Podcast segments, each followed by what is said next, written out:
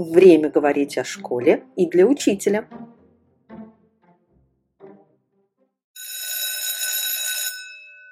Здравствуйте, дорогие друзья! И у нас гость, замечательная Анастасия Михеева, заместитель директора Международной гимназии Сколково, кандидат психологических наук. Меня зовут Иван Иванов, со мной Елена Вакимян, и мы из Центра общего и дополнительного образования имени Пинского Института образования Высшей школы экономики. Здравствуйте, Анастасия Анатольевна. Здравствуйте, коллеги. Не побоюсь этого слова, даже друзья. Я считаю, э, мы достаточно, мне кажется, созвучны, и я э, очень люблю э, Центр Пинского и все то, что все то, чем центр занимается, это очень такие глубокие, хорошие, а самое главное, полезные исследования, которые можно брать в работу. Тема, скажем, которую мы сегодня будем рассматривать, она вообще ну, такая с одной стороны, лежит на поверхности, с другой стороны, имеет очень много глубокого. Как мне кажется, вот этот синдром эмоционального выгорания, его очень по-разному называют, профессионального выгорания, суть от этого на самом деле не меняется, это тогда, когда ничего не хочется. По большому счету уже ни на что нет сил, а, ни на что нет ресурса, и мне кажется, что сейчас это вообще такая э, история э, про многие профессии – но, безусловно, учительский корпус врачебный корпус, наверное, это самые такие сейчас уязвимые наши коллеги, э, потому что э, здесь не получается, скажем, просто воспроизводить какую-то функцию, да, потому что каждый урок – это другой урок. И даже если мы воспроизводим какой-то материал, он каждый раз воспроизводится по-разному, а следовательно туда очень много вкладывается ресурса. Но мы говорим про качественные уроки хорошие, да, не, не урокодатели, а именно люди, которые занимаются образованием. Помимо прочего, на педагоге, безусловно, лежат еще много других всяких функций, потому что это, наверное, одна из самых неравнодушных профессий вообще к тому, что происходит в мире, к тому, что происходит рядом с образованием, в образовании. И люди, которые позиционируют себя именно как педагоги, они не могут ограничиться только дачей урока или прохождением программы. Это всегда чуть шире. И, соответственно, большинство из нас к финалу учебного года то, что называется, подползает или доползает. А, абсолютно. Э, и э, каждый раз мы даем себе слово, что вот Следующий учебный год я потрачу совсем по-другому, я распределю свои силы по-другому, и ровно вся та же история повторяется каждый год. Анастасия, чуть-чуть прерву вас. Э, вы же занимаетесь сопровождением образовательного процесса в гимназии и сопровождаете не только детей, но и педагогов. Верно. Вот все уходят в отпуск. Ну, большинство учителей уже начинается отпускное время. И кажется, и кажется, что вроде много времени на отпуск, и вот все, что мы не успели в году, вот можно дочитать, досмотреть, дослушать, доделать в отпуск. А вот как грамотно подойти к организации своего отпускного времени, чтобы и отдохнуть, и вроде как успеть что-то сделать, но при этом не перегрузиться и не расстраиваться потом, что что-то не успел, и что ты как-то неправильно время распределил или еще угу. что-то своим учителям? Ну, здесь э, мне кажется, что э, очень важно соблюдать, как бы там это слово сейчас не набило оскомину, но правильный баланс. Нельзя все, что ты не успел, сгрузить на отпускное время. Это абсолютно неправильно, потому что, по большому счету, отпускное время и психологически, и с точки зрения тайм-менеджмента планируется ровно так же, как и рабочий год. И есть такая типичная ошибка э, – это страх отдыха. То есть мы не очень, во-первых, ну, на самом деле не очень умеем отдыхать, тем более его планировать нам тоже не всегда удается. И именно поэтому вот этот синдром, когда мы сгружаем на время отпуска все то, что не успели, в том числе дочитать, в том числе досмотреть. И достаточно типичная фраза «ну я вот в отпуске доработаю рабочую программу». Абсолютно типичная фраза. Если говорить про планирование, то все-таки как минимум в среднем неделя-полторы уходит на то, чтобы просто войти в состояние, психологическое состояние отдыха. Мы первые полторы недели, а в случае очень высоких нагрузок, например, там, административных, это может занимать до двух недель, когда мы просто перестраиваемся с рабочего графика на отдыхательный. Вот эта фраза ничего, «сладкое ничего не делание», да, которую очень любят итальянцы, вот оно э, должно присутствовать в эти полторы-две недели, когда вы просто плывете немножечко по течению, у вас нет особых планов. Захотели поехать что-то посмотреть, вы поехали, посмотрели. Вы не захотели вообще никуда поехать, а просто тупо лежать. Да, вы просто тупо лежите. Это то время, когда вы даете организму, наконец, уже отыграться э, на более свободных каких-то радикалах, на более свободных подходах э, и для мозга на, на самом деле это тоже непростое время вот такой перестройки, потому что все-таки он больше привык как-то работать, да, но это иллюзия, что мозг в этот момент не работает. Он работает, потому что он перезагружается, он перестраивается, и как раз вот здесь э, очень неплохо работают медитативные техники, да, когда мы отпускаем все, и работает принцип «я подумаю про это завтра, и то, если захочу». Безусловно, приветствуется все, что касается пребывания на свежем воздухе. Это могут быть как пассивные, так и активные виды. Здесь вопрос еще, э, у многих есть там сады, огороды, которыми тоже надо заниматься. И если вам уже совсем не в моготу, то не надо этим заниматься через силу, просто потому что надо. А вот если в охотку, потому что земля и вообще вот прикосновение к земле – это тоже очень хороший психологический ресурс для организма, когда мы занимаемся принципиально другим видом деятельности. Но здесь очень важное условие. Вам должно от этого быть кайфово, то, что называется. Безусловно, как и в любой деятельности, в отдыхе есть так называемая активная стадия, да, когда мы уже готовы к отдыху, то, что называется. Мозг готов, и он уже хочет. И вот как раз тогда э, планирование каких-то поездок, э, неважно, э, там, за границей, не за границей, главное – это смена обстановки.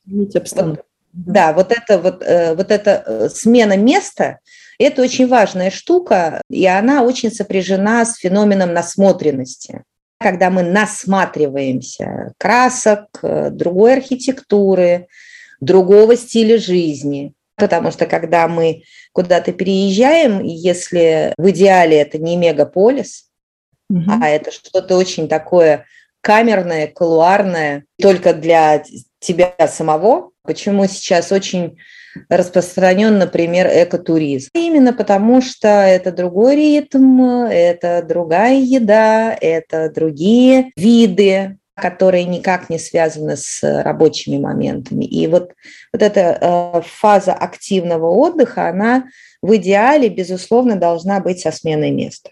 Есть заключительная фаза отдыха, да, когда мы себя все-таки немного готовим к выходу на работу. В идеале она должна занимать где-то полторы недели, когда мы и режим дня начинаем немножко возвращать к рабочему. Это тоже очень важно. Для мозга вообще режим дня – это очень важная штука. Я не призываю там вставать в 6 утра, ну, хотите вставайте, хотите не вставайте. Но должна быть определенная равномерность режима для мозга. Тогда он э, очень хорошо расслабляется, он будет вам безумно благодарен за это. Если вы все-таки будете в определенный момент начинать придерживаться каких-то вещей, связанных там с приемом пищи, с прогулкой, с какими-то дыхательными практиками, с утренней гимнастикой, это все через движение очень стимулирует, это такая забота о нем, которая вам потом столика вернется. Как раз э, вот в эти полторы заключительные недели, когда вы э, готовитесь к выходу, вот тогда как раз можно потихонечку начинать освежать какие-то рабочие моменты,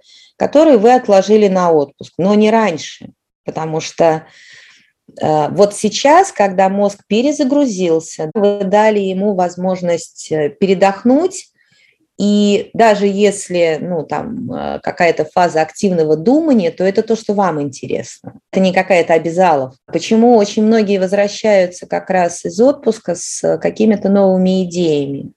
Да, потому что был как раз вот этот этап перезагрузки, когда вы просто свободно плыли в этом течении и почитывали то, что вам интересно, подумывали про то, что вам интересно. И ровно в конце рождается вот эта картинка, с которой можно выходить уже в рабочую ситуацию. Вопрос, который вот э, как будто бы в продолжение и немножко в другую сторону. Вот вы говорите, там, э, мозг отдохнул, вы выходите в новый учебный год там э, свежим, э, с новыми идеями, а вдруг эти идеи не возникли, вот свежие никакие не возникли, а возникли только все большая усталость, несмотря на желание чуть ли не уйти из профессии. Uh-huh. Это считать прям явным признаком выгорания, с одной стороны. А uh-huh вообще какие-то признаки выгорания профессионального, на которые учителю и руководству школы следует обращать внимание? И как вообще тогда успокаивать себя, и нужно ли успокаивать себя, как работать с этим? Спасибо за вопрос. Он крайне актуальный сейчас. И я бы здесь, наверное, действительно его разделила может быть, немножко на две такие плоскости. Это плоскость э, административная и плоскость э, сугубо педагогическая. Когда мы чувствуем, э, на самом деле интуитивно каждый педагог или человек с вспомогательной профессией, специалист вспомогательной профессии, он чувствует свое профессиональное выгорание, и здесь больше вопрос его признать и не испугаться.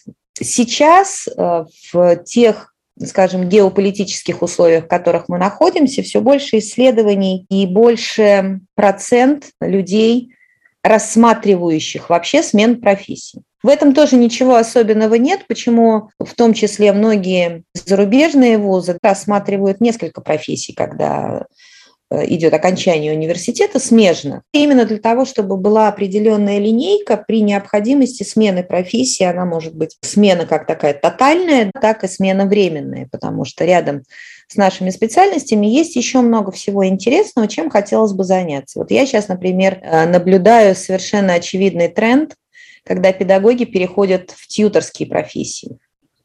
Да, потому что это близко к педагогике, но это чуть шире. И это дает возможность работать где-то на стыке. Для особенно молодых педагогов это очень интересная такая тема. Про звоночки, но ну, они достаточно такие стандартные. Это не желание идти на работу и поиск повода туда не пойти, включая больничный лист. Это увеличение количества Записывайте, товарищи слушатели, что можно использовать. Ну да, да, да, лайфхак такой. Вот, э, это достаточно высокий индекс раздражительности во время педагогического процесса, когда разряда бесит все, а ученики, а ученики тем более. Это сложности в коммуникациях, то есть это пропадание вот этого гибкого коммуникативного профиля, когда очень сложно договориться. Вы не видите никаких компромиссов и, строго говоря, и видеть их не особенно хотите. То есть когда внутренних ресурсов на регуляцию поведения перестает хватать. Вот это такие ключевые звоночки, ну и, безусловно, потеря интереса к профессии, то есть вы больше не хотите искать что-то новое, вы больше не хотите пользоваться чем-то новым, и э, особенно сейчас, когда мы должны давать очень много разнообразия в образовательном пространстве, вот как только вы замечаете, что вы ничего не хотите читать, вы ничего не хотите изучать, пробовать, э, давать. Вот здесь стоит уже немножко задуматься про то, насколько вы начинаете выгорать от этого всего. Вообще процесс э, выгорания для педагогических специальностей, врачебных специальностей сейчас считается такой немного условной нормой. А, потому что действительно те условия, в которых находятся педагоги, врачи и специалисты помогающих специальностей, они очень тяжелые. И очень много зависит от того, насколько сам человек готов регулировать себя в этих условиях, насколько он готов это отслеживать, а не совершать каждый день подвиг. А да, за... Э, работодателю, школе, как ну, администрации тратиться на все это? Или вот пусть... смотрите, да, э, это как, раз, э, это как раз вторая часть административной, и с моей точки зрения она сейчас крайне важная. Это к вашему вопросу, стоит ли вообще на это тратиться, стоит. Другой вопрос, и это не вопрос на самом деле больших финансов, это вопрос э, стратегии работы с персоналом, это вопрос стратегии вложения времени. Время э, нынче очень дорогая штука. Скажем, администрация, которая недостаточно ценит э, свой педагогический персонал а, не уделяет достаточно внимания его развитию, потому что, кстати, вот вложение в повышение квалификации, в развитие – это очень важная составляющая для педагога. Это поднимает его ценность. Даже фиксируя какие-то элементы выгорания, это же не значит, что на карьере надо ставить крест. Это значит, что администрация получает очень серьезный сигнал неблагополучия в коллективе. Отсутствие стратегии работы в таких ситуациях, причем я бы здесь разделила на две стратегии. Это стратегия СОС, когда все полетело вдруг одновременно, такое тоже бывает. И это значит, что, наверное, в моей логике надо что-то менять в консерватории все-таки. Как говорил э, великий Жванецкий, надо что-то менять в консерватории. Но э, не всегда э, администрация готова посмотреть на свои действия с критической стороны. Все ли я для этого делаю? Ну, гораздо проще закрыться и сказать, вот я сделал все, что угодно, все, что мог, я сделал, это ничего не подходит, ничего не работает. Тут ведь история не только про отношения между учителем и администрацией, о чем вы очень точно говорите, но ведь возникает еще очень важный такой, ну, факт, вернее, я бы сказал, два фактора, которые, мне кажется, очень сильно влияют в последнее время на выгорание, что бы ни говорили. Это нескончаемый поток изменений в работе учителя, вот в частности эти новые ГОСы появляются. Верно. А, обновленные. Обновленные, да, хорошо. Да. А с другой стороны, ведь есть родители, которые э, стали ну, достаточно активными, мы этому радуемся, как исследователи образования, активными участниками образовательного процесса. Но мне кажется, для, роди... для учителей это новая роль или новое качество родителей, некоторая неожиданность и фактор вот в том числе этого выгорания. То есть у него в голове один образ э, учителя, сейчас есть некоторые другие требования к образу учителя. Вот вы что про это думаете? Слушайте, ну все, все очень точно, и э, я думаю, что э, на самом деле в большинстве школ, ну, с такой активной образовательной, то, что называется, да, позиции, это достаточно типичная картина. И действительно, вот такое активное участие э, родителей в образовании – это предъявление определенных требований новых требований, новых компетенций к педагогу. Мы в гимназии сейчас достаточно много этим занимаемся именно с позиции компетентностного подхода э, ведения особенно трудных диалогов. И есть на эту тему шикарная книга, которая так и называется «Трудные диалоги». И это, э, скажем, определенное не просто гибкое мышление, а владение, э, достаточно глубокое владение разными коммуникативными техниками. Потому что очень часто родитель воспринимается как такой чужак в образовании. И, э, безусловно, родительские позиции, здесь надо тоже это признавать, э, бывают очень разные. Они бывают конструктивные, но бывают и деструктивные, да, когда тебе просто говорят, что нужно сделать. И, и, и естественно, в этот момент ты хочешь сказать, ну, вставай на мое место и делай. А, потому что каждый из нас профессионал в своей области. Безусловно, это не только взаимодействие с администрацией, это вообще то, что называется здоровым духом коллектива, когда отношения в коллективе здоровые, они могут быть при этом конкурентными, но в здоровой конкуренции. Здесь э, момент, связанный с тем, хочу тем не менее вернуться э, не только к каким-то СОС приемам, когда нужно администрации там включаться, а именно сейчас крайне важна вообще стратегия коммуникации в образовательном учреждении, которая связана и со, э, с педагогами, и которая связана с родителями, потому что, безусловно, все современные технологии образовательные, они направлены на равное участие всех участников образовательной системы, да, родитель, ученик, педагог и администратор. То есть это такая данность, с которой мы теперь работаем, и ее, с ней надо прям научиться работать. Строго говоря, да. И если не ходить вокруг и около, это просто для себя надо принять и не отгораживаться от этого, потому что чем больше мы отгораживаемся а, и более того, потакаем педагогам, которые говорят, я не буду общаться с родителями.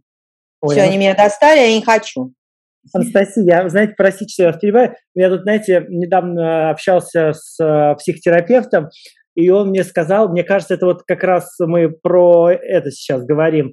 Я как-то что-то на что-то жаловался, и он мне сказал, вы знаете, есть ситуации, которые вы не можете решить. Не тратьте свою энергию, прими, примите свое бессилие.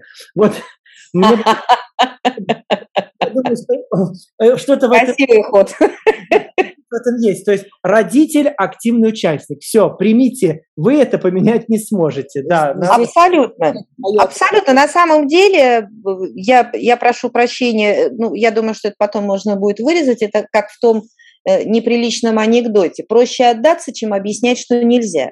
И в этом тоже есть, как бы мне кажется, определенный смысл, э, потому что чем больше мы закрываем от родителя образовательное пространство, чем меньше мы объясняем те процессы, которые происходят и почему они происходят сейчас именно так, тем больше мы повышаем уровень тревоги у родителей, а следовательно различные агрессивные формы поведения в отношении образовательного учреждения, в частности, педагога. Поэтому это в том числе ну, определенная профилактическая такая упреждающая мера. Говорите с родителями. Да, среди них будут обязательно сложные родители, ну, как и везде. У нас есть сложные педагоги, у нас есть э, сложные администраторы. Здесь та же самая история, но чем прозрачнее э, для них будет процесс, тем меньше трудных диалогов вы потом будете проводить и всегда будут несогласны. И всегда будут те, кто знает, как учить. Как лучше учить. Да. Ну, мне кажется, Безусловно. Хорошо, что такие есть люди. Ну, ну, неважно, справедливо они говорят или несправедливо. Во-первых, это всегда держит школу в тонусе. Ну, хорошо или э, плохо, это просто не хорошо и не плохо, это просто такая данность. А мне вот, коллеги, все-таки хотелось бы вернуть нас к отпуску. А то мы опять в рабочие проблемы погрузились. Елена, я поняла, отпуск – это сейчас такая триггерная точка. Да, это важно очень. У меня неделя до начала моего отпуска. Это все... А, ну начинай тогда. Есть такой, но это все равно это такой период достаточно так продолжительный, по крайней мере, у учителя. И за это время можно какими-то новыми привычками обзавестись. Вот какими да. советовали привычками обзавестись, которые бы можно было с собой забрать в учебный год и который бы помогал ну не, до, ну не если там доползать и приползать, а хотя бы пешим ходом доходить и все-таки стараться избегать э, вот того состояния, когда уже выгорание на лицо видно и понятно не только учителю, но и всем окружающим его коллегам администрации. Угу.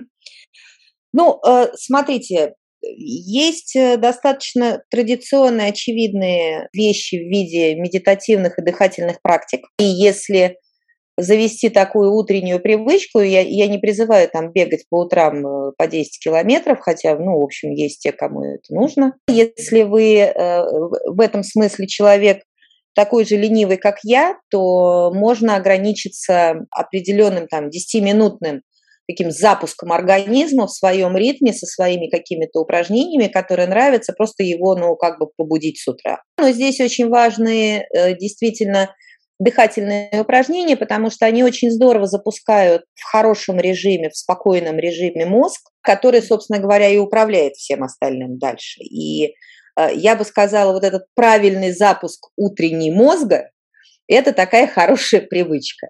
Причем сюда могут входить и определенные гедонистические упражнения в виде э, того, как выглядит ну, то, что называется у скандинавов ваша хюга, чего она состоит, чем вы любите себя побаловать утром, но обязательно вот этот момент баловства, так называемого, он должен присутствовать. И это хорошая привычка. Кто-то любит э, по утрам заходить в кофейню, брать себе кофе с круассаном, и для него это прям, ну, вот такой запуск, правильный запуск дня.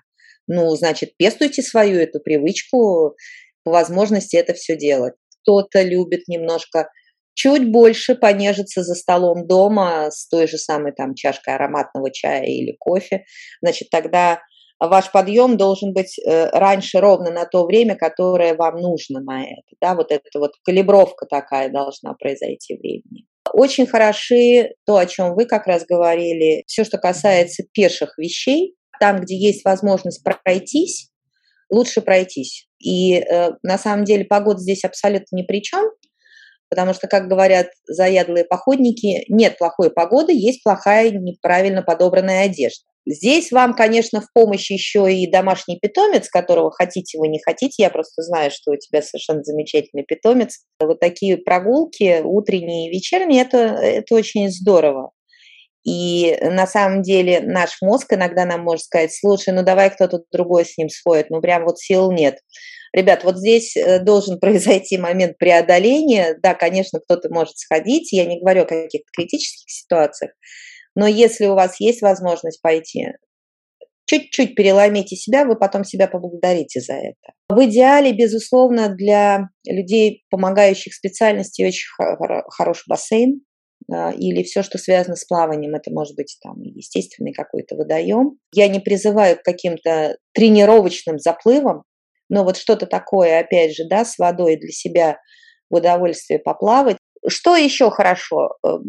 Все, э, что, э, все, что касается того, что вас может расслабить. Я хотела бы здесь, кстати, обратить внимание на очень важный момент. Э, это момент позвоночника, момент спины.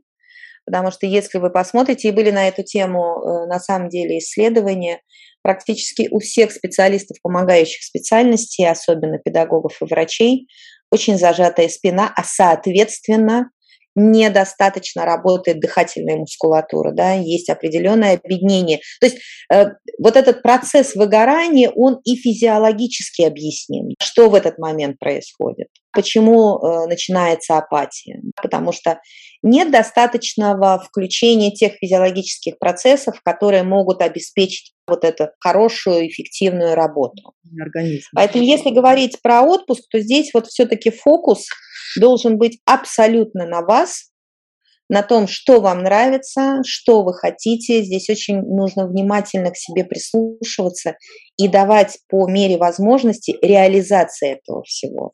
Знаете, был э, очень неплохой сериал, ну, был, как он есть, по-моему, называется он «257 желаний жить», что-то вот из этого разряда, ну, 257 точно. Он очень хороший энергетически, очень хороший психологически, э, и я, когда смотрела его, я поймала себя на мысли, как раз э, у меня в этот момент еще обучалась группа, в университете, э, второе высшее образование психологическое, мы как раз обсуждали все, что касается мотивации, что с ней делать, да, почему она то работает, то не работает. И я подумала, что если бы каждый из нас э, имел похожий список своих хотелок, то как раз время отпуска – это время реализации вот этих хотелок. Причем это может быть там полная ерунда какая-то, а для вас это очень важная зона. Вот э, мне кажется, что чем больше мы будем вытаскивать из себя вот этих вот зон желаний, тем легче будет проходить отпуск. Такая замечательная позитивная нота. Здорово. Да. Но спасибо большое, Анастасия, потому что мы услышали рекомендации книги, какие можно почитать, и сериал, который можно посмотреть для себя с пользой. И действительно провести это время в поиске того, что вам реально нравится, что вас реально заряжает, и вот это действие, будь это какая-то активная такая физическая деятельность или просто размышления за чашкой чая и просто чуть-чуть больше времени утром на уделять этому ритуалу, а, поможет э, зарядиться а, и настроиться на рабочий процесс гораздо эффективнее, чем планирование рабочей программы да. этом заранее. Спасибо вам большое, Анастасия. Надеюсь, э, до встречи в нашем эфире. Спасибо буду, всем. Буду очень рада. И в завершении хочу сказать, просто любите себя. Мы будем. Спасибо. Спасибо. Спасибо, было очень интересно. Спасибо огромное. Хорошего лета. До свидания.